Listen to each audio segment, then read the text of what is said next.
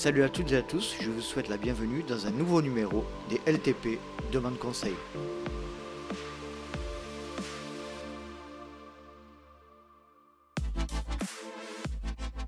Quel bonheur de vous retrouver pour ce nouveau numéro des LTP Demande Conseil.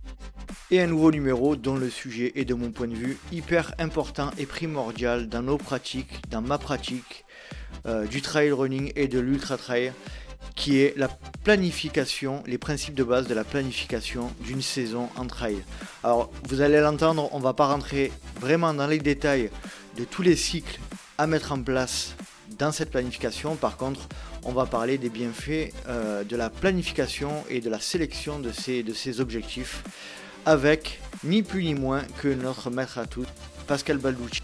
Et nous avons été accompagnés dans cet épisode par un Patreon, un fidèle Patreon, en la personne de Romain Guyot que je salue et que je remercie. Et d'ailleurs j'en profite pour saluer les quelques nouveaux Patreons qui nous ont rejoints ces derniers temps en la personne de Laetitia et Paul Vattez. Je vous salue tous les deux et je vous remercie pour votre participation au LTP et pour votre soutien. Allez, je ne vais pas vous faire patienter plus longtemps et je vous laisse profiter de ma conversation sur ce sujet ô combien important avec Pascal Balducci et Romain Guyot. Je suis avec Romain Guyot et Pascal Balducci. Salut à tous les deux, comment allez-vous? Salut, ça va et toi? Ça va super. Salut Pascal, comment ça va? Salut Nicolas, très bien, très bien, je te remercie. Donc, avant de commencer, je souhaitais une nouvelle fois, euh, comme il est de coutume dans les LTP Demande Conseil, euh, présenter un Patreon qui me suit depuis quelque temps déjà. Euh, Romain, est-ce que tu pourrais te présenter pour les auditeurs, s'il te plaît? Donc, je m'appelle Romain, je viens de, Saint-Étienne. je suis trailer régulier, je cours 5-6 fois par semaine. et sinon, dans la vie, je suis enseignant en informatique. D'accord. Alors, euh, juste avant de commencer l'épisode, il faudrait quand même que tu nous partages un petit peu cette expérience lors de la dernière Saint-Élion qui euh, euh, est non loin, le, parcours est non loin de ton, lieu d'habitation, mais tu as, eu un, résultat un peu particulier. Est-ce que tu peux nous expliquer ce qui t'est arrivé? Ouais, alors la, la Saint-Élion, c'est une course un peu particulière pour moi parce qu'elle passe juste devant chez mes parents, donc je la, je, la, regarde depuis que je suis tout petit. Et là, pour la troisième fois, je l'ai faite cette année mais euh, je me suis beaucoup plus entraîné que les autres années. Donc, euh, donc je suis parti avec une cote Titra qui était enfin, faible, qui était moins, moins importante que la cote que j'ai. Donc, je suis parti fin de deuxième vague, donc 2500e euh, à peu près. Et, et j'ai rattrapé tout le retard que j'avais pour arriver finalement à Lyon 51e. Voilà, donc 51e, ça nous a fait beaucoup rire dans le groupe des Patreons parce que 51 c'est un chiffre qui est très important pour nous les Provençaux. Hein, je ne vais pas vous dire pourquoi. donc, pas très compatible avec le trail, mais parfois ça fait du bien. Euh, donc bravo Romain pour, pour cette performance. Euh, est-ce que tu peux un petit peu nous raconter dans les grandes lignes un peu cette, euh, cette course? Comment ça s'est passé pour toi? Eh ben, cette année déjà c'était une année de neige, donc on avait la neige au départ et elle nous a suivis pratiquement jusqu'à Lyon. moi c'est des conditions que j'aime bien, que j'ai l'habitude de, de, pratiquer. Donc ça glissait un peu, mais il fallait juste bien être, bien être équipé. Et, euh, et non, ça a été une course où j'ai bien géré euh, grâce aux, demandes conseils. C'est vrai? Euh, ah, J'ai bien réussi à, gérer mon alimentation. Je trouve que c'est le plus dur quand même de, sur du long. Gérer l'alimentation, c'est vraiment une fois qu'on a fait toute la prépa avant comme il faut. l'alimentation sur la course, c'est ce qui est le plus difficile à gérer pour pouvoir la finir. Et, non, j'ai bien pu, bien pu gérer mon alimentation pour pouvoir aller au bout de, de ce que je voulais. Donc, euh, donc non, non, là, c'est super bien passé avec des conditions euh, qui étaient très bien pour moi, du froid, mais avec euh, des bons habits, ça suffit. Bon, cool.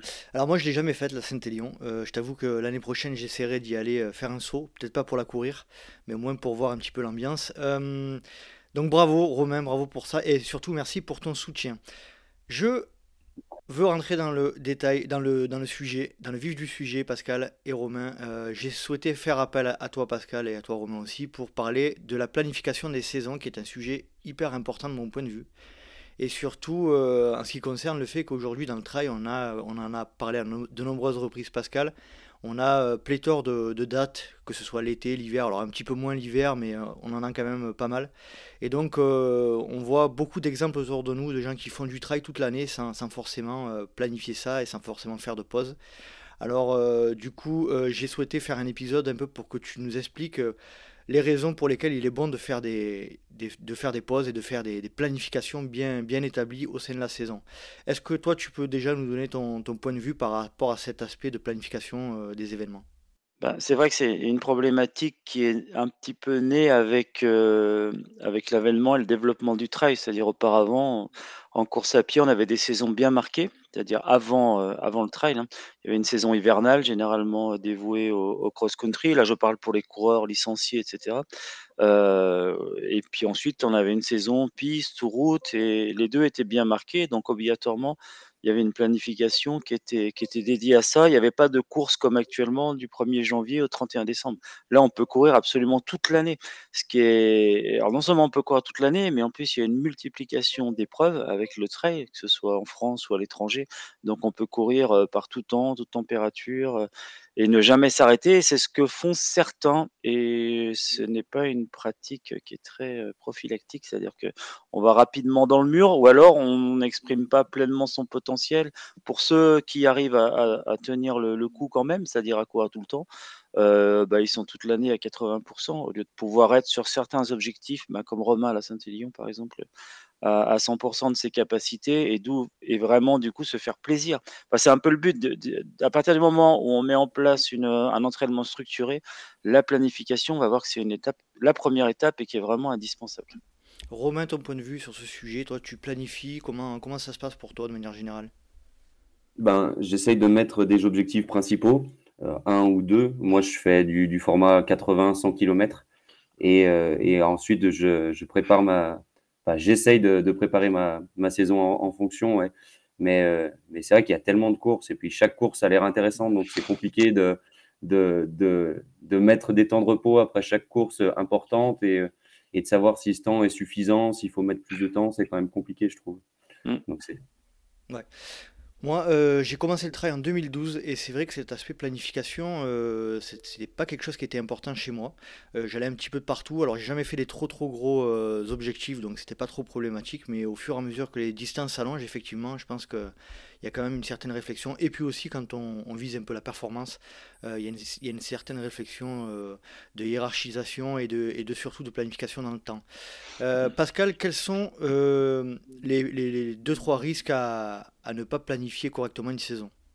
Bah, ce qu'on a dit un petit peu tout à l'heure, c'est-à-dire avec la surcharge, on va dire, de, de course, donc surcharge de, d'entraînement et de course, donc de distance, de dénivelé, etc. Il y a un risque de blessure déjà, premièrement, hein, un risque structurel, quoi, c'est-à-dire de blessure dite de répétition, c'est-à-dire tendinite, problème articulaire, etc. Ça, c'est la première chose. Il y a un risque aussi, bah, si on se blesse pas, de, on va dire, de, déjà d'addiction aussi. C'est important de couper pour pouvoir euh, reprendre du recul sur son activité et, voir les choses un petit peu différemment. Donc, euh, il y a un risque de burn-out, tout simplement aussi. il y en a, il y en a énormément en trail, on ne se rend pas compte parce qu'il mmh. il y a beaucoup de pratiquants maintenant. On est plus d'un million de pratiquants en France euh, juste de cette activité-là. et, et et beaucoup sont quand même en, surcharge de, courses, de kilomètres, de voilà, parce qu'ils rentrent dans un phénomène addictif. Et alors que si on a planifié au début, ça va être vraiment extrêmement important d'un point de vue mental, c'est le début de la préparation mentale aussi, hein, quand je commence à planifier, c'est-à-dire que je me prépare pour telle ou telle course, ça c'est important. Et puis euh, aussi pour préserver son intégrité physique et puis continuer à progresser d'année après année. Et quand on regarde par exemple parmi les trailers actuels, euh, je parle d'ultra, euh, qui étaient déjà présents il y a 10 ans, ils sont pas, ils sont pas tant que ça en fait. Et quand on regarde ben, comment ils ont géré toute leur saison, ça nous donne des, informations assez importantes. C'est assez rare finalement ceux qui ont fait que courir. Alors il y en a, il y en a quelques-uns, euh, mais ça reste des exceptions et il faut surtout pas s'en servir de modèle sur ceux qui ont accumulé énormément d'ultra et qui n'ont pas vraiment planifié, qui sont allés courir un peu dans le monde entier. Il y en a quelques-uns, mais ça reste des modèles et ce ne sont pas les plus performants en tous les cas. Euh, pour le moment. Quoi. Mm. est-ce qu'il n'y a pas un risque aussi, c'est ma question vient naturellement, là, si on, planifie sa saison, c'est qu'à un moment donné, on aura des, périodes de creux, il n'y a, a, pas un risque aussi de désentraînement et de, et de perdre tout ce qu'on avait acquis lors de notre, lors de notre préparation? Alors, il y aura toujours, dès qu'on a, dès qu'on aura des phases de, on va, on va parler des phases dans la planification, donc des phases de préparation et donc des phases de repos. Dès lors qu'il y a repos, il y a des entraînements. De toute façon, d'un point de vue biochimique, euh, à partir du premier jour de non-entraînement, on peut dire qu'il y a des phénomènes de désentraînement. Euh, mais ce désentraînement-là, il est nécessaire parce que notre fonctionnement, il est cyclique. Quand dans la planification, alors là, on va peut-être pas rentrer dans ce détail-là aujourd'hui, mais quand on parle de mésocycle, de microcycle, de, de macrocycle, etc., c'est basé aussi sur notre fonctionnement à nous, humains, c'est-à-dire notre fonctionnement hormonal, psychologique, est basé aussi sur des cycles. Euh, et, donc, on peut pas être sur. Euh, euh, il faut faire le deuil d'une progression constante et continue. Ça, c'est impossible. Parce que sinon, on serait tous champions du monde si, on pouvait tous progresser en permanence. Non, il y a nécessité, en fait, d'alterner des phases de travail avec des phases de récupération, régénération qui vont permettre d'assimiler euh, et, ensuite de surcompenser, c'est un phénomène qui est réel d'un point de vue physiologique, surcompenser pour pouvoir aller encore plus haut, augmenter son niveau de potentiel, dépasser certaines, certaines croyances limitantes aussi d'un point de vue mental et ainsi de suite. Donc on peut fonctionner que par cycle en fait, des cycles de travail, des cycles de repos, des cycles de travail, des cycles de repos et, avoir une croissance comme ça euh, de plus en plus importante. On en a souvent parlé quand on a parlé d'entraînement ici, du principe de progressivité. Ben, ce principe-là, c'est le premier principe d'entraînement qu'on doit mettre aussi en œuvre dans sa planification euh, en nombre de, compétitions et, et, de respect justement de cette alternance des sollicitations entre le travail et le repos. Alors le repos, on verra, il peut et une formes. Hein. Il est, c'est pas obligatoirement un, repos passif, une coupure passive, mais en tous les cas, il y a besoin d'une euh, de donner à l'organisme des signes euh, d'arrêt pour qu'il puisse justement euh, récupérer, surcompenser. Donc oui, il y a des entraînements, mais ce désentraînement, il est nécessaire, il est même vital pour continuer à progresser et continuer à accumuler des saisons et en se préservant, en préservant son intégrité physique et en continuant à progresser. Romain, toi de ton côté, tu, coupes, tu, disais tout à l'heure tu planifiais, mais tu coupes, tu fais des, vraies coupures pendant l'année ou pas? Euh, bah, derrière, derrière une grosse course, euh, déjà, je m'arrête euh, au moins une semaine. Mhm. Et derrière, je fais un, mois plus tranquille où je fais beaucoup de vélo. et, et j'essaye ouais, de, réduire, de réduire ma charge de manière importante ouais, pendant un mois. Là, bah, là c'est le mois de décembre, là, depuis la Saint-Élion. Je cours beaucoup moins jusqu'à. Je rattaquerai en janvier. D'accord. Pascal, euh, comme tu le disais, on va pas rentrer dans le détail précisément des, des, des, des, des macrocycles, des mésocycles, etc. Mais on va plutôt par, euh, se concentrer sur les, pour moi, ce que j'appelle les blocs. Euh, est-ce que tu pourrais nous décrire assez facilement qu'on puisse identifier les différents blocs qu'on doit mettre en place dans le cadre de la préparation d'une saison sur un mhm. objectif particulier? D'accord. Alors, la première chose, pour prendre encore plus de recul, quand on parle de planif, on n'est pas non plus obligé de s'arrêter dans le cadre de l'année. C'est-à-dire, on peut faire du multi-saison. C'est-à-dire, euh, je sais pas, par exemple, pour euh, Romain, euh, qui fait actuellement des 80, peut-être un jour son rêve, ou pas, hein, parce que faire mieux, enfin, ou progresser, c'est pas nécessairement faire plus de kilomètres et de dénivelé. Ça peut être simplement, par exemple, bah, sur une Saint-Élion, tu as fait tel niveau de performance, qui est déjà excellent, euh, bah, c'est de faire encore mieux sur cette même course, sur cette même distance et, sur, une, voilà, sur ce type de distance 80 km, continuer à progresser. Ça, je pense que ça fait partie de... C'est une sagesse que beaucoup n'ont pas. Euh, que certains ont. Je pense à Manu Messa, par exemple, sur les bacs. Il a déjà gagné à Saint-Élion, mais c'est vraiment la plus grande course qu'il ait pu faire. Sinon, il est spécialiste, on va dire, des 30-40 km course de montagne, et ça lui va très bien comme ça. Et il est devenu expert dans ce type de, de, de, distance. Donc ça, c'est important. Ce que je veux dire, c'est qu'on peut se projeter sur plusieurs saisons. Ça, ça me paraît important parce que euh, il y a une inertie des processus d'apprentissage, d'entraînement qui est longue en, en trail, comme ben, comme dans beaucoup de sports, mais il y a beaucoup de paramètres sur lesquels on doit travailler, qu'ils soient cardiovasculaires, techniques, musculaires, mentaux. il y a beaucoup, enfin nutritionnel, tu en as parlé tout à l'heure, et, c'est important parce que tu as raison, c'est la clé. En fait, c'est une des clés, ou au moins une des fermetures de, à la performance. Donc mmh tout ça, c'est important. Et tout cet apprentissage-là demande du temps. Ne serait-ce que sur le, une stratégie nutritionnelle, c'est pas quelque chose qu'on peut acquérir en une année, c'est impossible. Je vois certains athlètes, moi, c'est 7-8 ans parfois avant de vraiment d'être au point d'un point de vue nutritionnel et encore en se posant constamment les bonnes questions parce que, heu, bah, ça comment dire? Son organisme évolue aussi à l'effort et des généralement d'ailleurs pas obligatoirement en très, très bien, c'est-à-dire on va plutôt se fragiliser d'un point de vue intestinal et cetera. Heu, donc tout ça, ça demande du temps, donc on peut se projeter en effet sur plusieurs saisons.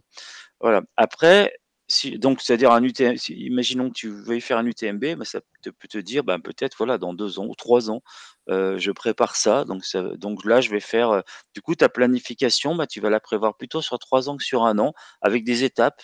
Heu, qui vont t'amener progressivement, bah, à pouvoir, encaisser une durée d'effort correspondante à celle de l'UTMB, ça peut être ça.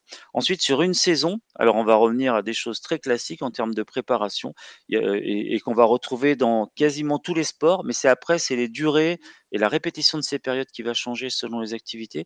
C'est d'abord la période de préparation générale, alors qu'il a donc on appelle PPG, mais qui est à différencier de la PPG aussi comme on l'entend de préparation physique, heu, voilà avec des exercices, un peu de muscu et cetera. Là, c'est un peu différent, simplement cette grande période de préparation physique générale, heu, qui doit être en fait et et ça, ça ne l'est plus malheureusement, mais qui doit être à la base la période la plus longue dans, heu, la période de parmi les périodes de préparation de l'année.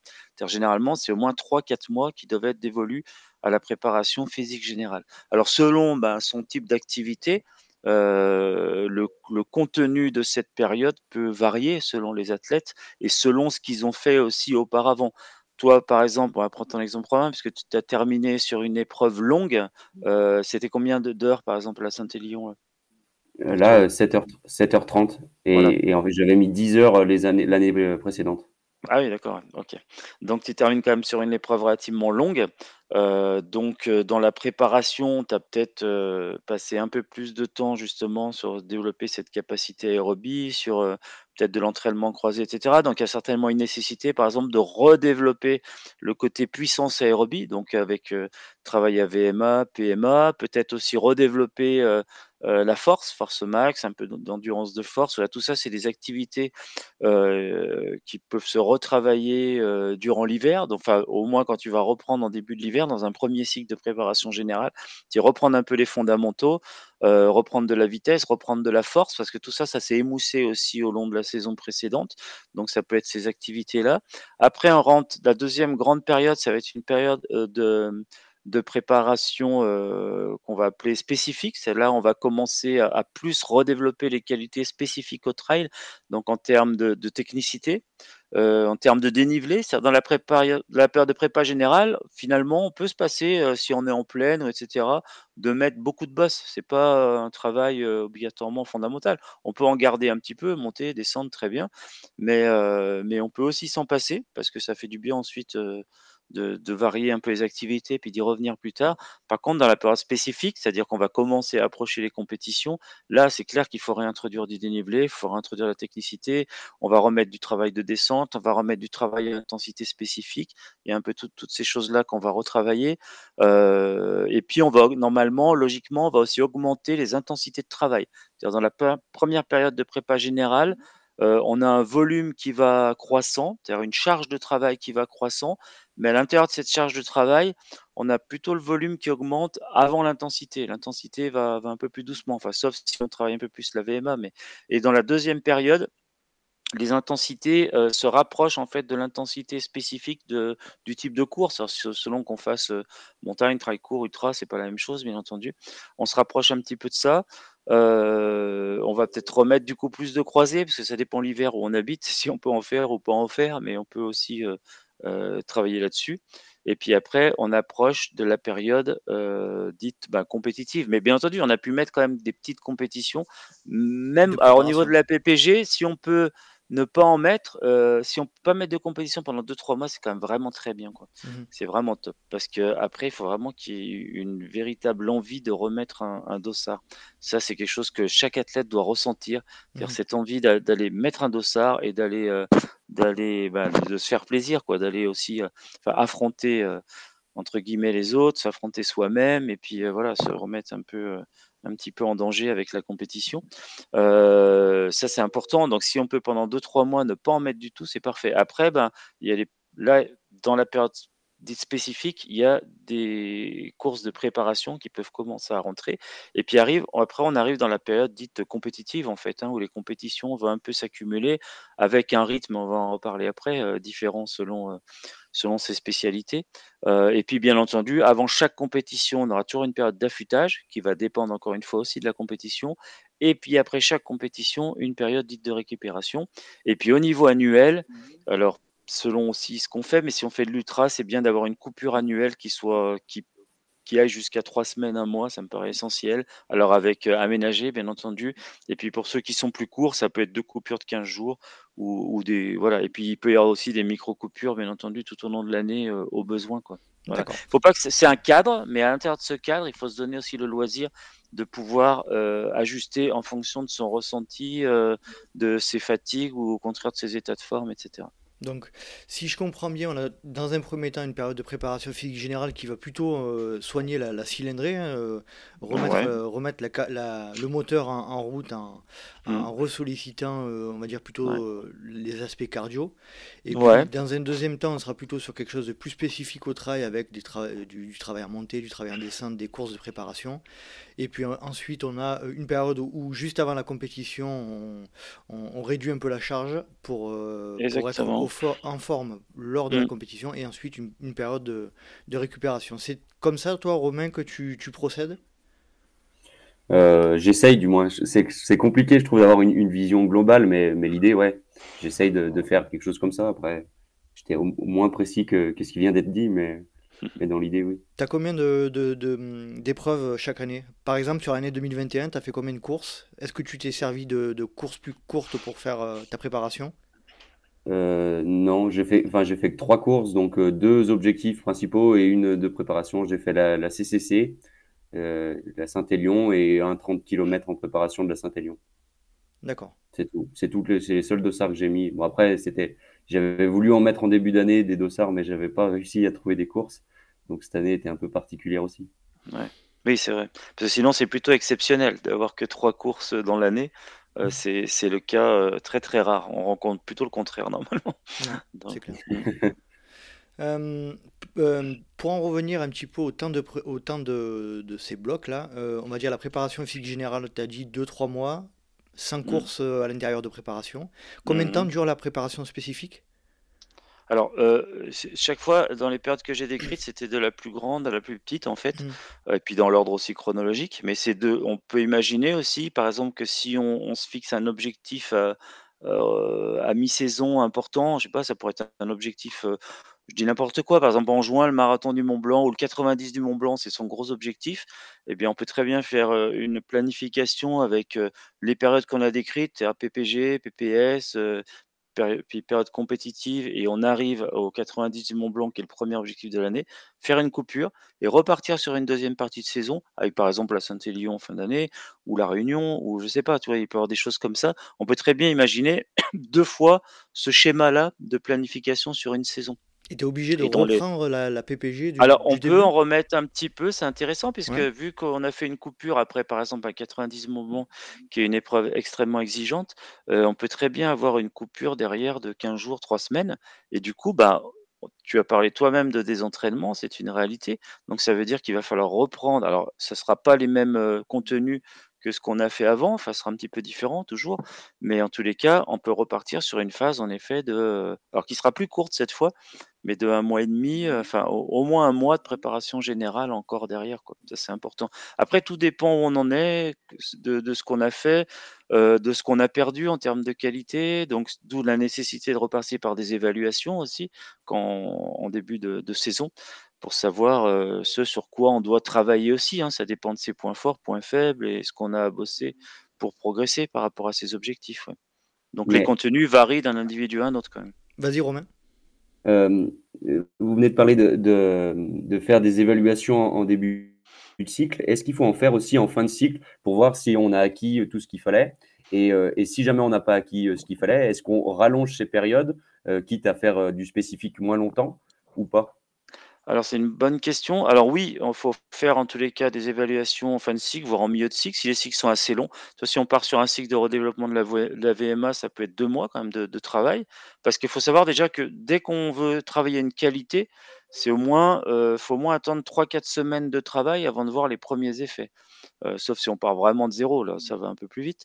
Mais c'est 3-4 semaines pour les premiers effets. Donc pour un cycle vraiment avec un objectif de développement, c'est, ça peut être deux mois de travail. Donc c'est bien de faire en, effet une évaluation en fin de cycle, si possible dans les mêmes conditions, voire en milieu parfois, ça dépend. Euh, le temps qu'on a. après, alors c'est ce qui est plus difficile, c'est d'évaluer si c'est suffisant ou pas, quoi, parce que ça dépend au regard de quoi. Et mmh puis après, il y a certains, voilà. Et puis il y a tellement de choses à développer que parfois, ben, peut-être c'est simplement dans le dans l'entraînement qui va suivre, de mettre bah, peut-être un peu plus de piqûres de rappel de VMA, si on parle de VMA par exemple, ou de PMA, euh, de, garder du coup une attention encore particulière là-dessus, si on a l'impression qu'on peut encore le développer un petit peu plus. Mais il ne faut pas que ça soit au dépend des autres qualités euh, qui vont être utiles, et peut-être certaines encore plus utiles à la performance euh, dans, dans ces courses. Quoi.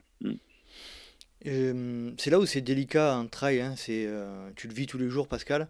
Euh, mmh. Arriver à développer la multitude de qualités qui permettent de performer ou de, d'arriver à tenir le coup en ultra, par exemple, il y en a mmh. tellement. Euh, là, on va se limiter à l'aspect physique, hein, pas, pas, tellement matériel et, mmh. stratégique, mais l'aspect physique, il y en a tellement en même temps que en fait, c'est, c'est un peu délicat d'arriver à s'y retrouver dans quel qualité on doit travailler, à quel moment. Euh, ça, c'est vrai que c'est un, peu, un, un peu dur. Exactement. Alors ça, ça peut être le rôle de l'entraîneur, bien entendu. Normalement, oui, mais c'est aussi important que l'athlète soit en mesure d'analyser aussi lui-même euh, ce qu'il peut euh, repérer comme étant un point faible. Alors toujours par rapport, par rapport aux autres et par rapport à son objectif, et du coup de travailler un petit peu plus dessus. Mais après, en physiologie, comme bah oui, particulièrement en physiologie et, quel que soit euh, quelles que soient les personnes ou même les animaux, j'allais dire, c'est une constante dans le règne animal. Quand on travaille sur une qualité, c'est toujours au dépend d'une autre. Quand je dis au dépend, euh, il y a aussi parfois travailler une qualité développe aussi en même temps les autres, mais, peut-être un petit peu moins que si on s'était concentré uniquement sur cette qualité. C'est-à-dire si je travaille par exemple sur, ma, mon vitesse à VO2 max, donc ma VMA, je vais aussi améliorer quelque part mon endurance, etc.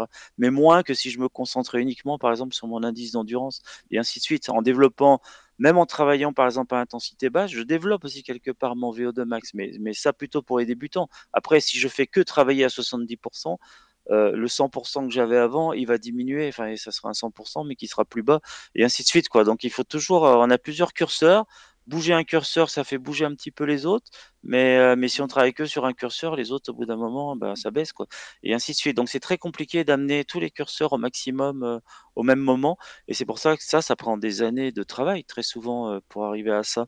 On le voit chez nos jeunes, hein, que, parfois, ça se débloque au bout, voilà, 4 ans, 5 ans de travail, et on s'aperçoit qu'ils ont encore une marge importante, euh, et encore beaucoup d'années pour développer plein de qualités. Donc, il faut vraiment prendre son temps, en tous les cas. Et quand on prend son, le temps du développement, c'est aussi très gratifiant quand même de voir les progrès qu'on peut qu'on peut avoir euh, régulièrement comme ça, année après année. Quoi. Et c'est pas limité qu'aux jeunes. Je pense que les mmh. personnes qui débutent l'activité, qui n'ont pas trop d'expérience, ils ont un, un, champ de progression qui est immense s'ils brûlent pas trop les étapes justement et s'ils planifient. Voilà, il faut savoir être patient parce que finalement une saison ça passe vite euh, et parce que si si on prend le temps de bien préparer les courses et de bien les récupérer après, ben finalement on n'en met pas beaucoup des courses dans l'année. Donc euh, il faut faire des choix et choisir c'est renoncer. C'est-à-dire qu'en choisissant, ben, on renonce aussi à aller se faire plaisir à, des tas d'autres courses un peu à droite à gauche. C'est souvent la problématique aussi parmi les élites, c'est-à-dire qu'ils sont invités un peu euh, dans le monde entier à aller courir et certains perdent un peu leur âme à droite à gauche en répétant un peu trop de courses, mmh. quoi. Et des courses qui parfois n'ont pas un niveau de performance non plus extraordinaire. Mais voilà, il y a cette fatigue quand même de l'épreuve, il y a la fatigue du voyage, et tout ça qui s'accumule. Et puis, ben, quand il faut être performant sur des courses clés, euh, parfois c'est plus compliqué, quoi. C'est là où on trouve l'intérêt aussi de, de, bien choisir ces événements euh, parce qu'on peut euh, préparer, enfin, euh, axer sa préparation sur des, des qualités requises pour, pour cet événement en particulier aussi. C'est rassurant aussi d'un certain aspect. Par exemple, si on prépare les Templiers, on va pas se préparer de la même manière qu'on va préparer le, le, 80 km de Beldon, quoi. Euh, oui, ça va être, oui, bien entendu, ça va être différent. C'est, il suffit d'analyser par exemple les vitesses moyennes qui sont mmh. tenues au Templier ou à Weldon, que ce soit pour l'élite ou dans, au niveau moyen. Euh, c'est complètement différent. Donc obligatoirement, c'est des qualités physiques différentes à, développer, c'est sûr. Pour parfois, enfin, ça sera pas une même durée d'effort, parce que du coup, je pense que le 80 de Beldon sera, sera bien plus long en, durée, mais ça sera pas les mêmes qualités requises aussi, ouais, c'est sûr. Et mentalement aussi, c'est pas la même projection. Hmm. Romain, est-ce que tu as une question à poser? Euh, Là, comme ça, non. Comme ça, non. Ouais. Euh, donc, euh, si je me pose, si je me positionne en tant qu'élite, hein, que je ne serai jamais, mais euh, on, peut quand même se positionner, se mettre à leur place dans le sens où euh, on estime que la fin de saison a lieu vers octobre-novembre et qu'ils reprennent, euh, on va dire, tous au Ventoux au mois de mars. Qu'est-ce que font-ils de manière générale dans leur entraînement entre cette période du mois de novembre et, et presque six mois, quoi, en fait? Alors, s'ils reprennent, alors certains ont terminé quand même justement un petit peu plus tard que, novembre. C'est un petit peu le problème. Certains prolongent, parfois, bah, euh, parfois la réunion, mais on le voit bien avec la multiplication, par exemple, des, des compétitions, notamment d'ultra. La réunion qui était avant le must, euh, qui était peut-être la plus grande course, qui était même avant l'UTMB, euh, c'est devenu une course de euh, je vais pas dire. Enfin, oui, c'est une course régionale. J'ai pas peur de dire le mot en fait, parce qu'il n'y a, plus le plateau qui pouvait, qui pouvait y avoir avant d'élite. Il y a quasiment plus d'étrangers.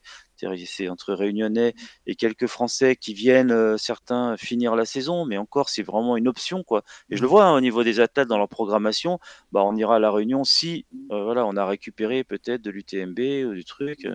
Euh, c'est dommage parce que c'est une course extraordinaire, mais, mais c'est une réalité, c'est la réalité de, de, de beaucoup d'autres épreuves aussi qui sont devenues marginales parce qu'il y a trop d'épreuves et, et, les athlètes ils peuvent pas non plus se multiplier, se, se dédoubler et être présent partout et performant partout. Euh, alors il y a certaines courses qui écrasent le calendrier, c'est peut-être un peu dommage, mais c'est aussi un peu la réalité. Euh, alors qu'est-ce qu'ils font ces athlètes-là? Bah, Déjà, je pense qu'ils ont, ils ont coupé. Et puis après, alors euh, dans leur préparation hivernale, je pense que beaucoup, enfin ceux qui peuvent en tous les cas, sont sur de l'entraînement croisé. Enfin, moi, il y en a beaucoup parmi les miens qui sont en ski de fond, ski alpi. Alors ça, tant qu'ils peuvent être sur les planches, en fait, euh, on privilégie ça parce qu'on parlait de développement cardiovasculaire. Ben, faire des courses de alpine, il y en a qui font des verticales en ce moment, par exemple à Courchevel, il y en a un petit peu partout en ce moment. Hein. C'est la, c'est la saison du. voilà, par exemple. Je crois. Voilà, hmm. il y, en a plein et, euh, et ça c'est une super préparation physique, c'est assez intense.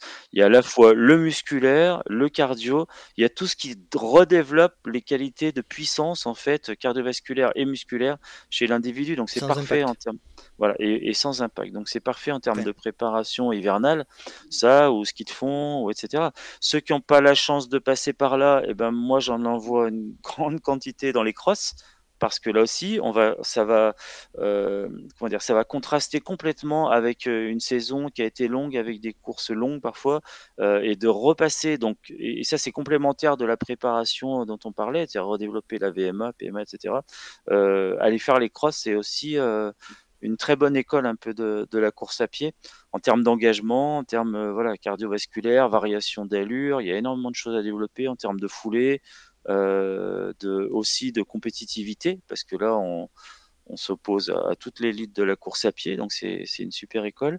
Euh, donc voilà, en tout cas, on essaye de varier avec ce qui a été fait avant, et que ce soit les crosses ou le ski alpi ou le ski de fond, bah, c'est une préparation qui est quasi idéale ensuite pour arriver en, en forme au Ventoux avec de la caisse, avec de la puissance, euh, avec, avec, tout ce qu'il faut. Quoi. Après, bien entendu, il va falloir travailler sur cette durée d'effort parce que le Ventoux, c'est quand même, euh, même pour les élites, hein, on, est, euh, on est à 4 heures.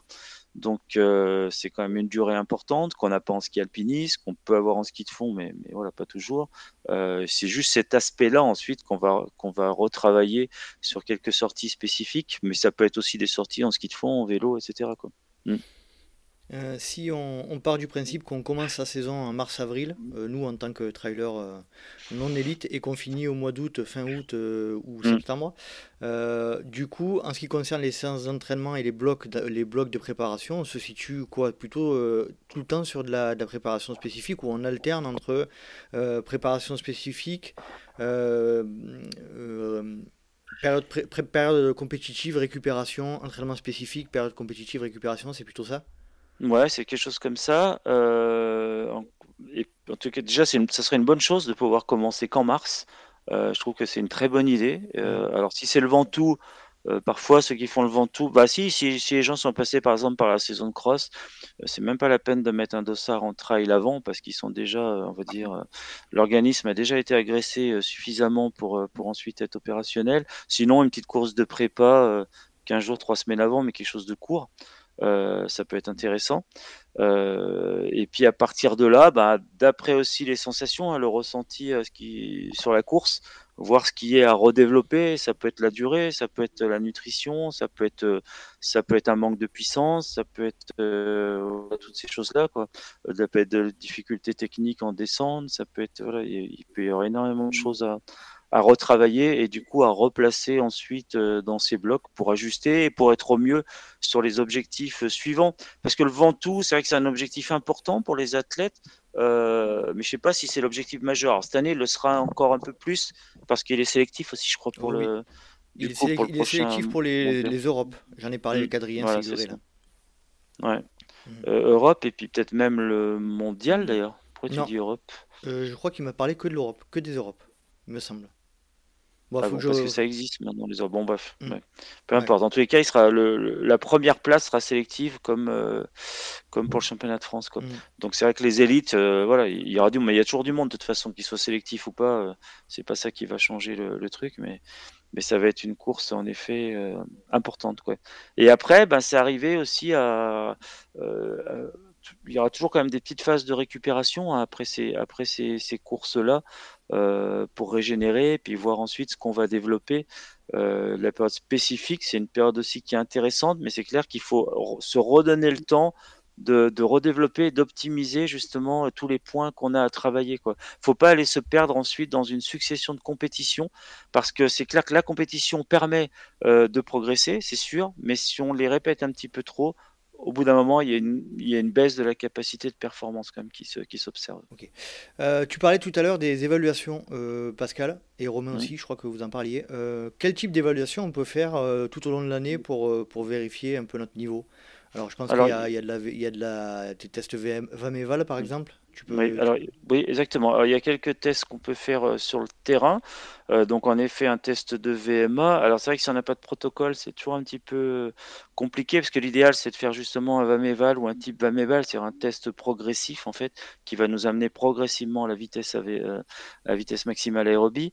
ça peut se faire aussi sur tapis, pourquoi pas. Si vous êtes, si vous pouvez programmer ça sur tapis, euh, et du coup, ça permet d'avoir euh, un protocole parce que si on a un tapis sur lequel on peut programmer l'incrément de vitesse, euh, ça peut être intéressant. sinon, bah, ça peut être selon les niveaux, un 4, 5 ou 6 minutes de Mi Cooper, mais je le conseille jamais trop parce qu'il faut savoir bien gérer pour, pour, faire ce type de, test. Donc l'idéal, c'est un test progressif qu'on va compléter par un temps limite à VMA, c'est-à-dire je pars à la vitesse euh, maximale aérobie atteinte et je tiens le plus longtemps possible. Parce qu'à VMA égal, on va voir qu'il y a des différences très importantes en termes de temps limite. Et ça, ça détermine déjà des capacités de performance euh, différentes chez les athlètes. Après, il y a le test de VMA ascensionnel. Donc, puisqu'on parle de VMA, il ben, faut que ça soit sur un temps entre 4 et 6, 7 minutes, pas plus en tous les cas. Donc, faut choisir une pente, euh, on va dire, la plus raide possible, c'est intéressant. Et puis, euh, par exemple, 100 mètres de dénivelé positif qu'on va avaler le plus rapidement possible. Et bien sûr, c'est autant les VMA, ça se compare, les VMA ascensionnels se comparent pas. Donc, il faut que le même individu refasse le test au même endroit. Euh, voilà. Moi, actuellement, par exemple, c'est des tests que je fais passer à mes athlètes pour certains, et ça donnera une référence pour la suite ensuite de, de, de ce qu'on va faire. Et puis, on y reviendra ensuite pour voir si ça a progressé. Euh, ensuite, on peut pourquoi pas se faire un petit. nous, dans les évaluations, c'est ce qu'on fait faire à nos jeunes, c'est des tests euh, sur ce qu'on appelle un circuit trail qui peut être plus ou moins long, entre 2, 5 et 5 km, quelque chose de court. Mhm. Euh, voilà, avec le cardio. et, puis, et puis là, on mesure aussi le, le chrono. Donc, c'est plus un test, on va dire, d'allure au, seuil, mais c'est une donnée qui, qui est intéressante. et puis après, il y a tous les tests qu'on peut faire en labo si on se rapproche d'un centre de médecine du sport, alors ça va dépendre aussi lesquels, bien entendu, mais euh, où on peut faire, on peut évaluer encore une fois ben, VO2 max. Euh, alors des VMA, c'est pas sur le tapis, c'est pas très intéressant, mais on peut évaluer les économies de course. Ça, c'est extrêmement intéressant parce que euh, ça nous donne. Euh, alors, c'est bien d'avoir la cylindrée euh, du moteur avec la VMA, par exemple, mais là, on a aussi la consommation du moteur avec l'économie de course. Et ça, ça peut faire des différences extrêmement importantes aussi entre les athlètes. Donc, moi, j'aime bien faire passer mes athlètes, élites ou non. Là, actuellement, on a des protocoles de recherche en cours aussi où on fait beaucoup de d'économie de course à plat et en montée, parce que les deux sont importants. Donc c'est pas encore quelque chose qui est bien intégré, enfin qui est même pas du tout, c'est pas du tout intégré encore par les centres de médecine du sport, ce type de, de paramètres et de calculs à prendre en compte, malheureusement, sauf sur ceux qui sont associés euh, euh pour, pour nos tests spécifiques trailer. Donc actuellement, bah, pour ceux qui écoutent, euh, il y a Toulouse avec le docteur Fabien Pillard, bah, que, tu, que, tu, as, voilà. Exactement. Et puis il y, a aussi Adol dans le Jura avec Samuel Béliard, qui est aussi un trailer et, et, le responsable du centre de médecine du sport. Et on peut passer aussi à la Croix-Rousse à Lyon. Après, ben, via, via ton, ton mail, euh, je peux renseigner les personnes pour passer euh, ce type euh, de test. Parce que du coup, là, on peut repartir avec une économie de course à plat, une économie de course en montée, une vitesse ascensionnelle, par exemple, à 15%. Et on peut se comparer, enfin, moi, je peux comparer les personnes bah, à l'élite, hein, puisque mmh. on a fait passer Sylvain Cachard, Thibaut Barognan, Baptiste Fourmont, voilà, tous ces athlètes-là qui sont les meilleurs Français et parmi les meilleurs mondiaux en montagne. Euh, ils ont des, des, des, valeurs de référence, par exemple, sur ce type de test. Et puis aussi, ben, comparer euh, les économies de course, ça c'est extrêmement intéressant. Si on peut être, par exemple, relativement économique à plat, puis s'apercevoir qu'en montée, eh bien, on n'est pas du tout économe. Quoi. Et ça, ça va être très, très coûteux euh, pour, des mêmes données de base cardiovasculaires, de VO2 max, etc., on peut avoir des différences euh, sur une heure, on peut avoir des différences qui vont jusqu'à 10 minutes, par exemple, d'écart, uniquement dû à l'économie de course. C'est-à-dire si on met des coureurs de même VO2 max, de même VMA à plat, euh, et ça on avait déjà fait l'expérience, et on les fait courir euh, à une, même intensité en montée, on peut avoir euh, 10 minutes d'écart sur une heure d'effort, par exemple dans une pente à 25%, ce qui est monstrueux. Il faut imaginer mmh. après sur un ultra ce que ça peut donner comme différence. C'est-à-dire celui qui est moins économe, s'il veut rester à la même vitesse que le, que le plus économe, bah, il va falloir qu'il augmente son intensité d'effort. S'il augmente son intensité d'effort, euh, bah, il va être moins endurant parce qu'il parce qu'il parce qu'il va aller plus vite et puis il va taper un peu plus dans les dans les réserves de glycogène et il va se fatiguer plus vite. Il va utiliser un peu plus de fibres rapides et ainsi de suite. Quoi. Il y a toute une cascade d'événements qui font qu'il va aller moins loin de toute façon, il sera moins performant. Euh, on, va, on va faire certainement un épisode euh, prochainement sur l'économie de course, on, l'a dit. Mhm. euh, moi, c'est assez flou cet aspect-là, je, t'avoue. Mhm. je pense que ça mérite un, un, épisode à part entière. Ouais. Euh, vas-y, vas-y. Non, non, pas grave, mais juste en deux mots, ce que je disais, voilà, si on compare le, le coureur à la, à, la, voiture, en fait, hein, mmh. la VMA, son VO2 max, ben, c'est son, la cylindrée de son moteur. Si j'ai un, un, litre ou, enfin, si j'ai une Clio 1 litre 1, si j'ai une, une, une, Mercedes à 4 litres, par exemple, c'est pas les mêmes capacités de puissance, de vitesse, etc. Donc ça, c'est le moteur. Et après, ben, il y a la consommation au 100 km. Une voiture qui consomme 5 litres ou une voiture qui consomme 8-9 litres, voilà, pour un même réservoir de carburant, eh ben, il y en a un qui va aller plus loin que l'autre. Ben, c'est pareil pour les coureurs. Il y en a qui consomment tant d'oxygène par, euh, par unité de distance et d'autres qui en consomment bien plus, 10, 20, 30% de plus. Ben, Ceux-là, ils seront obligatoirement euh, moins endurants, moins performants parce qu'il va falloir qu'ils mettent plus d'intensité. Enfin, disons, ils vont brûler plus d'énergie par unité de distance. Donc, ils iront moins loin de toute façon, okay. ou moins vite. Mm. On, y reviendra sur ce sujet-là, très très intéressant. Euh, si je me place, euh, là ça va être un, peu compliqué comme question, mais si je me place dans le cadre de, la préparation d'un trail relativement court, entre 20 et 30 km, euh, donc sur un, sur un, dans, le cadre d'une performance, hein, sur un rythme assez important, mm-hmm. comment tu nous conseillerais d'envisager la, préparation de, des quelques mois qui précèdent? C'est compliqué, c'est une question, parce que c'est large, c'est très large. D'abord, toi, c'est intéressant, je, vais relever ce que tu as dit, parce que tu dis euh, préparer une épreuve courte, etc., 20-30 km. Euh, on, tu aurais dit ça il y a 20-30 ans à des coureurs, tu vois, ils t'auraient pris pour un fou furieux, parce que on va être quand même sur une durée d'effort qui va être, euh, qui peut être celle d'un marathon selon le mmh. dénivelé. Et le marathon, autrefois, c'était le graal de l'endurance, quoi. Donc, mmh. euh, il faut, voilà, il faut revenir aussi à des choses, on va dire, euh, raisonnables. C'est-à-dire qu'un trail court, ça reste quand même pour le commun des mortels quelque chose de très long en termes de durée d'effort à préparer. cest dès lors qu'on dépasse les 2-3 heures euh, d'effort sur une, sur une course, on rentre déjà dans du long quelque part. Mmh. Alors nous, on a mis l'appellation court parce que relativement à l'ultra, c'est court, mais ça reste long et donc ça reste une préparation euh, qui est euh, qui est compliqué. Après, ben, il va falloir travailler un peu tout ce qu'on a dit. Certes, il faut optimiser. Ben, ça, revient à ce qu'on a dit dans, différents podcasts, c'est-à-dire cette fameuse polarisation de l'entraînement.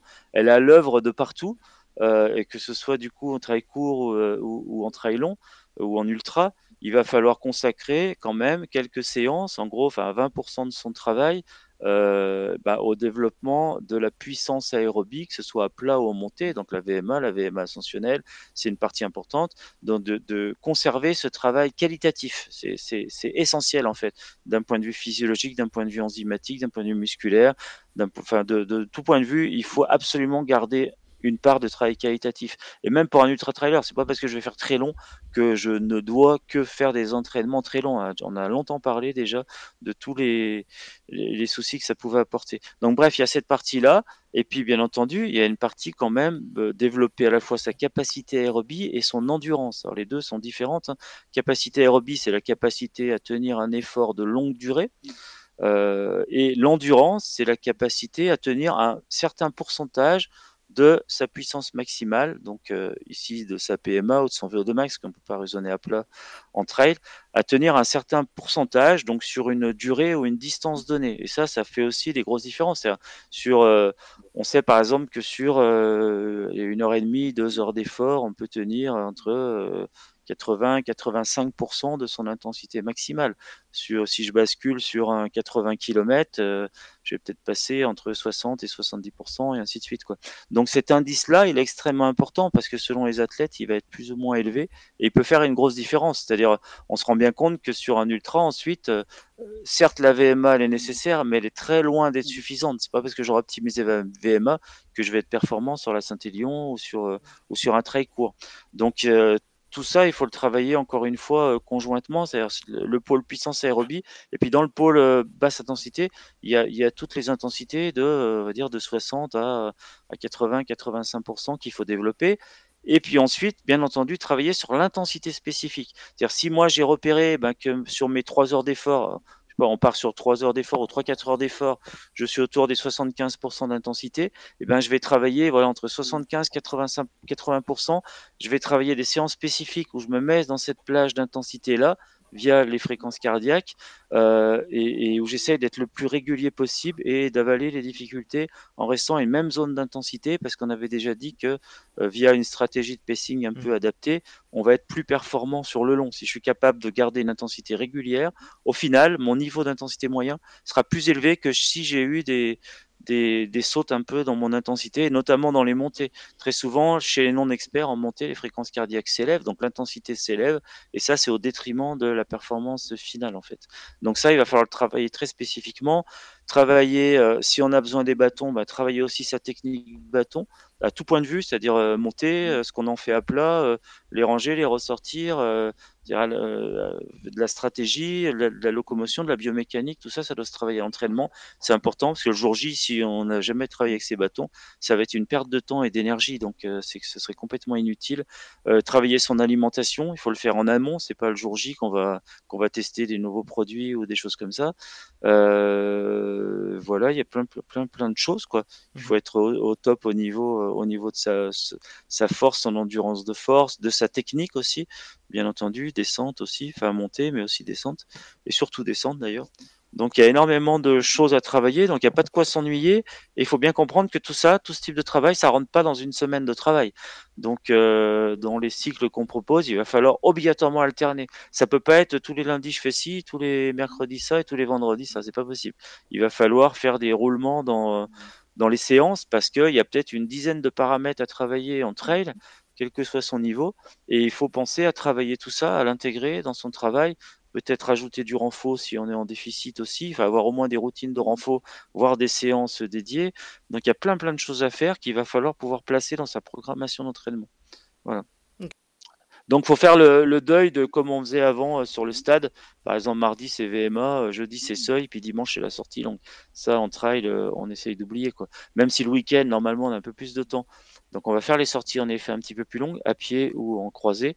Euh, mais ensuite, dans l'articulation des séances de la semaine, il faut varier aussi un maximum. D'accord. Ok. Bon, très clair. Euh, Romain, est-ce que tu, as une question ou un, élément à apporter pour, avant de terminer?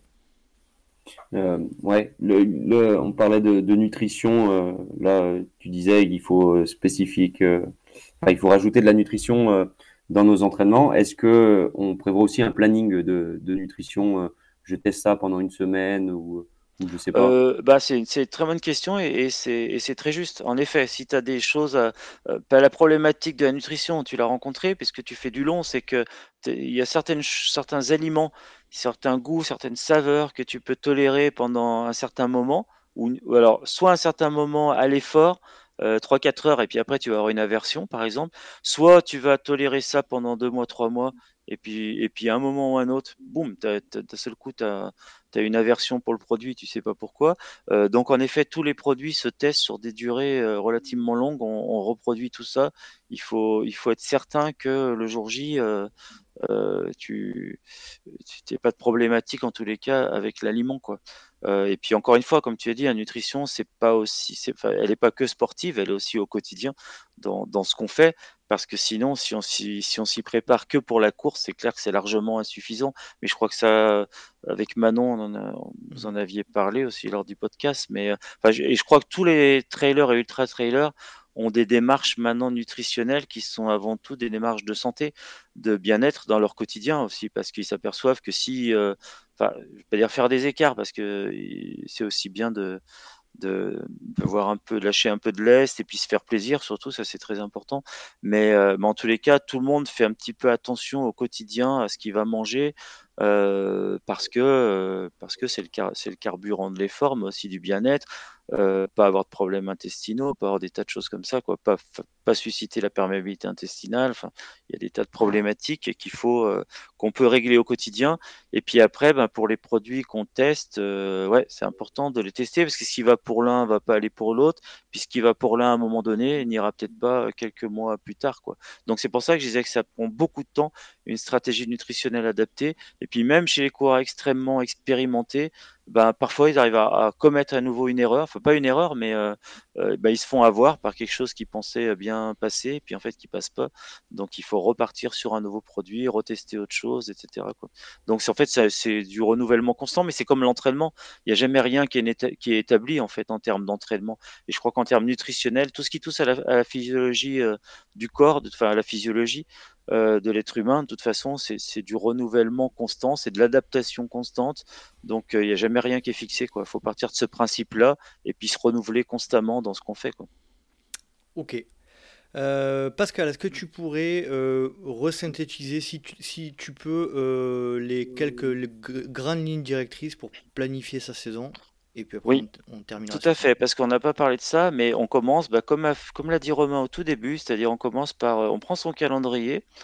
Euh, alors déjà sur la saison, mais comme on l'a dit, on peut le faire aussi sur plusieurs saisons, mais sur la saison, on prend le calendrier et on place les objectifs principaux qu'on euh, souhaite faire. Ça, c'est important en vérifiant qu'on ait pu avoir des dossards, parce que maintenant, on est dans une discipline, on n'est pas sûr de courir tout le temps. Mmh Bref, donc on fixe ces objectifs principaux et on en met très peu pour être vraiment prêt à un objectif principal, euh, ben on n'a pas 5-6 euh, pics de forme dans l'année, malheureusement. C'est long de revenir à un pic de forme. Et une fois qu'on l'a atteint, la, descente peut être aussi longue de l'autre côté du toboggan. Il faut remonter, ainsi de suite. On, parlait avant de deux pics de forme en termes de marathon. Alors, selon les types d'entraînement, euh, on peut, on peut imaginer plus, mais, euh, mais c'est assez complexe. Donc il faut, il faut du temps, il faut du temps de préparation, il faut du temps de récupération. Donc plus on va faire de l'ultra, du long, moins on a d'objectifs quelque part. C'est pas plus compliqué que ça. Euh, raisonnablement, on ne devrait pas avoir plus de deux objectifs par an en termes d'ultra. Au-delà, c'est déjà déraisonnable, même pour les élites. on voit des élites en faire plus, mais certains en font un petit peu sous la, jambe. Euh, il y a certaines courses qui sont de la prépa, qui se font pas intensité max, qui, prennent ça comme des grosses sorties, ça peut être ça. Puis d'autres qui en font trop, ça c'est une évidence. Mais en tous les cas, ceux qui perdurent, qui durent, sont ceux qui ont une approche. Ben, quand on regarde François, par exemple, il fait pas 4-5 ultras dans l'année. Hein. Généralement, c'est assez réduit. Et cette année où il en a fait deux assez proches, euh, ça a été très difficile, même pour lui. Quoi. Donc mmh. c'est pour montrer la difficulté. Pour quelqu'un qui a cette expertise-là depuis des années, un niveau d'entraînement exceptionnel, qui est professionnel, voilà, ça a quand même été très compliqué d'enchaîner deux ultras euh, de grande facture quoi, et d'être présent sur les deux à, 100%. C'était pas le cas à l'UTMB, il n'était pas à 100% euh, malheureusement. Donc c'est aussi une leçon de voir ce genre de choses. Mais depuis l'UTMB, est-ce qu'on a entendu parler de François? Euh, je crois pas. C'est-à-dire il y a des grandes, grandes phases de récupération chez cet athlète. après, il se reprépare, etc. Mais des grandes phases sans compétition. Ça, c'est important à intégrer. Quoi. Euh, dans, ce sens-là, c'est un modèle. Euh, donc voilà, on place ces objectifs principaux qu'on va espacer. Si je fais deux ultras, je les mets pas euh, le, 20 mai et le 5 juin, quoi, si c'est possible. On, les espace le plus possible. Si c'est au moins trois mois, c'est bien en fait, parce que on, a, on, a, déjà parlé de fatigue, mais on pense parfois avoir récupéré, et puis il y a des phénomènes résiduels qui sont là. La fatigue, elle a plein de niveaux différents, niveau physiologique, et, euh, des fatigues peuvent ressurgir, euh, voilà, deux, trois mois après, sans qu'on s'en rende compte. Donc on espace tout ça, et puis ensuite, à partir de ces objectifs-là, eh ben, on cale nos fameuse période de préparation. Donc, euh, bah, avant le premier objectif, bah, on, met les périodes dont on a parlé, préparation générale, spécifique. Après, on rentre dans cette période compétitive. Donc, ça veut dire qu'il faut un minimum, avant un premier objectif, euh, un grand minimum de quatre mois de préparation. On va pouvoir intégrer du général et du spécifique. Si c'est plus, c'est encore mieux. On a parlé de novembre à, mars, par exemple. Ben voilà, ça nous laisse quand même un, du temps de préparation euh, assez important. On parlait, ben, Eric Lavry, par exemple, qui a terminé, euh, mais je crois qu'il va venir au Ventoux d'ailleurs pour faire un, euh, même si cette année la prépa c'est le, championnat du monde de 100 km à Berlin. Et puis ça sera aussi la Réunion. Mais la première course de l'année ça sera le Ventoux.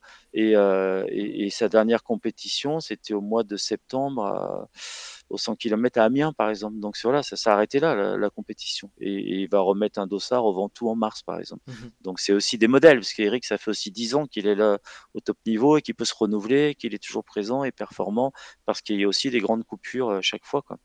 Euh, donc voilà, c'est le principe d'abord, placer ces, objectifs principaux, placer peut-être deux, trois courses de, de préparation avant, au milieu, on peut en remettre une petite pour voir où ça en est, une course de fin de saison, euh, des, ça peut être des petites courses régionales plaisir aussi. Après, si c'est des courses courtes, ça peut être pris aussi comme des séances, faut pas non plus les multiplier euh, mmh à l'infini, mais une course de 15, 20 km, un, petit trail ou une course nature vers chez soi, c'est parfait en préparation ou en séance du dimanche parce que ça va, ça va, ça va changer un peu du train-train de l'entraînement, des choses comme ça.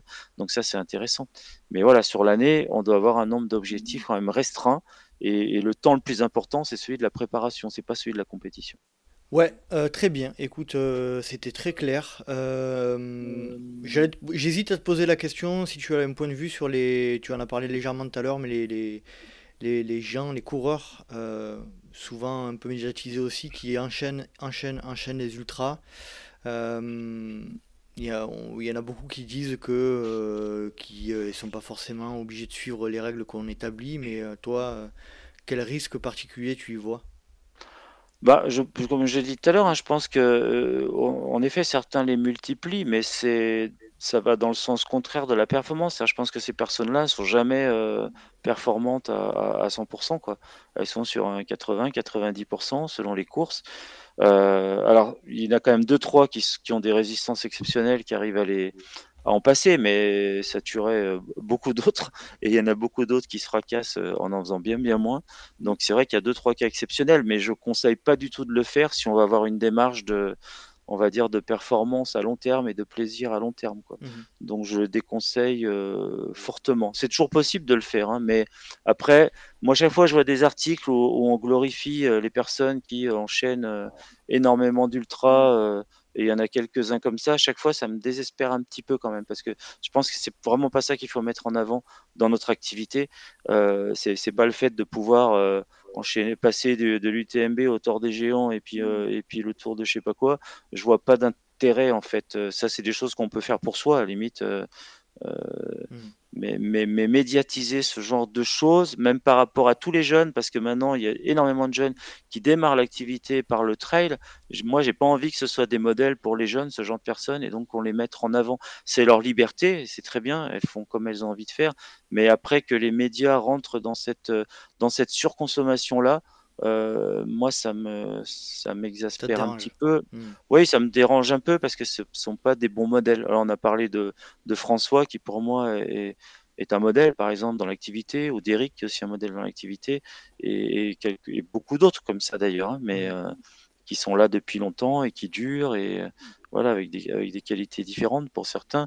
Ou alors on peut parler par exemple d'un Nico Martin aussi qui dure euh, énormément, avec pourtant des charges de travail très importantes, mais une capacité aussi de l'organisme à encaisser ces charges qui est exceptionnelle, ce qui fait aussi sa, sa qualité de haut niveau, même si je crois qu'il en fait quand même moins qu'avant et qu'il se ménage aussi des bonnes, maintenant des bonnes parties de, enfin des bonnes périodes de récupération qui faisait peut-être un petit peu moins avant. Voilà, on a quelques coureurs comme ça, ou un Julien Rancon, voilà, par exemple, qui est pour moi le modèle absolu euh, de coureurs de montagne et d'ultra, ben, stéphanois. Mais voilà, Julien, Manu Messa, pour moi, ce sont deux modèles extraordinaires parce que c'est pas 10 ans qu'ils sont là, c'est plus de 20 ans mmh qu'ils sont au top niveau euh, dans la course de montagne et dans le trail et qui d'année en année continuent encore à performer, même si Manu là-dessus une blessure qu'il a un peu tenu éloigné, mais, euh, mais c'est très rare. Donc voilà, il y a des modèles comme ça, et c'est vrai qu'on les met pas souvent en avant parce qu'ils sont discrets justement. C'est un peu ça le problème. Et on va, on va médiatiser ben, ceux qui se montrent un peu tout le temps à courir partout, alors qu'on devrait plutôt médiatiser ceux qui sont dans l'ombre et qu'on voit pas pendant un bon moment. Mais le jour où il y a une compétition, ils sont présents à 200%. qui font comme Julien, top 10 au Golden Trail Series par exemple. Par exemple, voilà, ce genre de choses. Bah oui, oui, Bah, c'est la performance, elle est là, quoi. Ouais. Mmh. Ou même euh, ou un Thibaut Barognan aussi, hein, qui gère, qui gère bien ses saisons et, qui les accumule. Il y, a, beaucoup de modèles comme ça qu'on peut mettre en avant. Euh, voilà. Mais, mais, la surconsommation de distance, je pense que ça crée beaucoup de, de torts et de, et de dommages. Voilà. il faut pas déplacer la performance. Pour moi, c'est pas d'accumuler, c'est pas celui qui accumule le plus de kilomètres. C'est celui qui sur un kilométrage donné ou une durée donnée est capable d'être le, plus rapide ou enfin ou en tous les cas d'optimiser son potentiel. Parce qu'on peut être performant, euh, même en étant en queue de peloton, on peut être très performant si on a optimisé ses qualités physiques. Mmh. Moi, j'ai quelques athlètes, par exemple, qui ont de très faibles qualités cardiovasculaires, mais que je trouve performants parce qu'ils arrivent. Parfois, l'objectif, c'est de passer les barrières horaires pour certains. Et ça, c'est leur performance. Et, y arriver, quand on voit le, peu de, conditions physiques qu'ils ont au départ, très faibles en fait, hein, parce qu'ils ont un tout petit moteur, et d'arriver à optimiser ça et, d'arriver justement à passer les barrières sur des grandes courses, et c'est pas toujours simple, ben ça c'est une performance et c'est très encourageant. Et c'est peut-être ça aussi qu'on devrait montrer parfois. Est-ce que, euh, on va terminer avec ça, est-ce qu'il y a aujourd'hui des, études scientifiques qui commencent à, à montrer un peu du doigt les pratiques euh, excessives de, de l'ultra-endurance et notamment l'ultra-trail ou pas? Alors on a vu, euh, euh, ben j'ai enregistré récemment avec Benoît Mauvieux là, sur le, trail scientifique de Clécy. On devrait avoir les résultats d'ici peu, enfin d'ici six mois, un an. Mmh, mmh. Est-ce qu'on a des résultats qui, bah, bah, bah, C'est toujours le problème du suivi longitudinal. Alors, mmh. Guillaume Millet à Saint-Etienne avait, avait entamé ce type de, d'études. Malheureusement, le Covid est passé par là. C'est-à-dire, il avait, il voulait suivre les athlètes, au moins déjà, enfin beaucoup d'athlètes sur une année euh, dans leur pratique de l'ultra, et ils allaient venir euh, quatre fois et on allait mesurer euh, énormément de paramètres à chaque fois.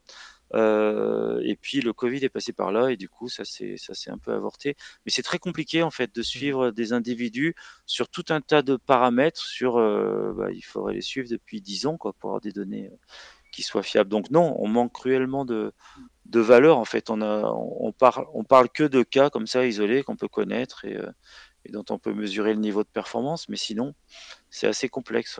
Mm. Ok, Romain, est-ce que tu veux euh, dire quelque chose pour terminer l'épisode?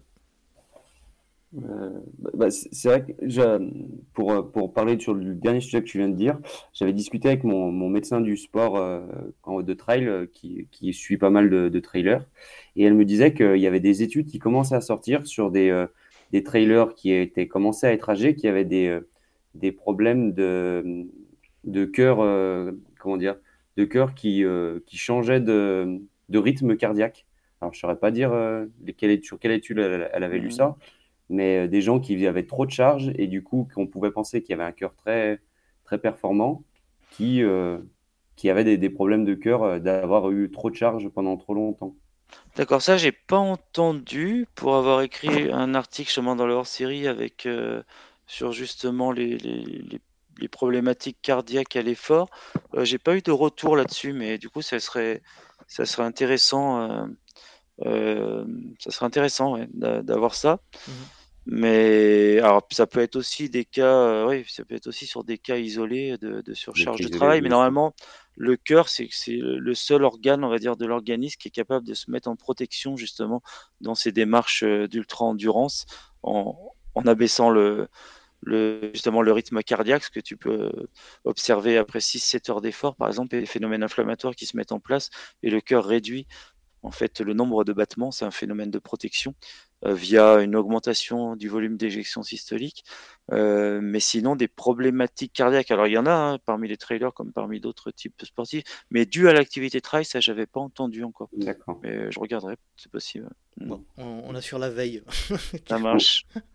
Merci beaucoup Pascal et Romain pour euh, cet épisode Merci encore une fois très euh, qui nous a apporté plein plein d'informations. Et puis euh, le conseil moi, que je peux donner aussi, si je peux me permettre, c'est effectivement de, de, bien choisir ses, ses, objectifs, de les réduire et de et d'y arriver préparé le plus possible. Et, le, et, et, et ce qu'on dit souvent, c'est euh, quand on arrive à un objectif, c'est déjà qu'on a bien travaillé pour y arriver sans blessure, donc c'est déjà pas mal. Merci Pascal, merci Romain, je vous souhaite une bonne journée et puis à très vite.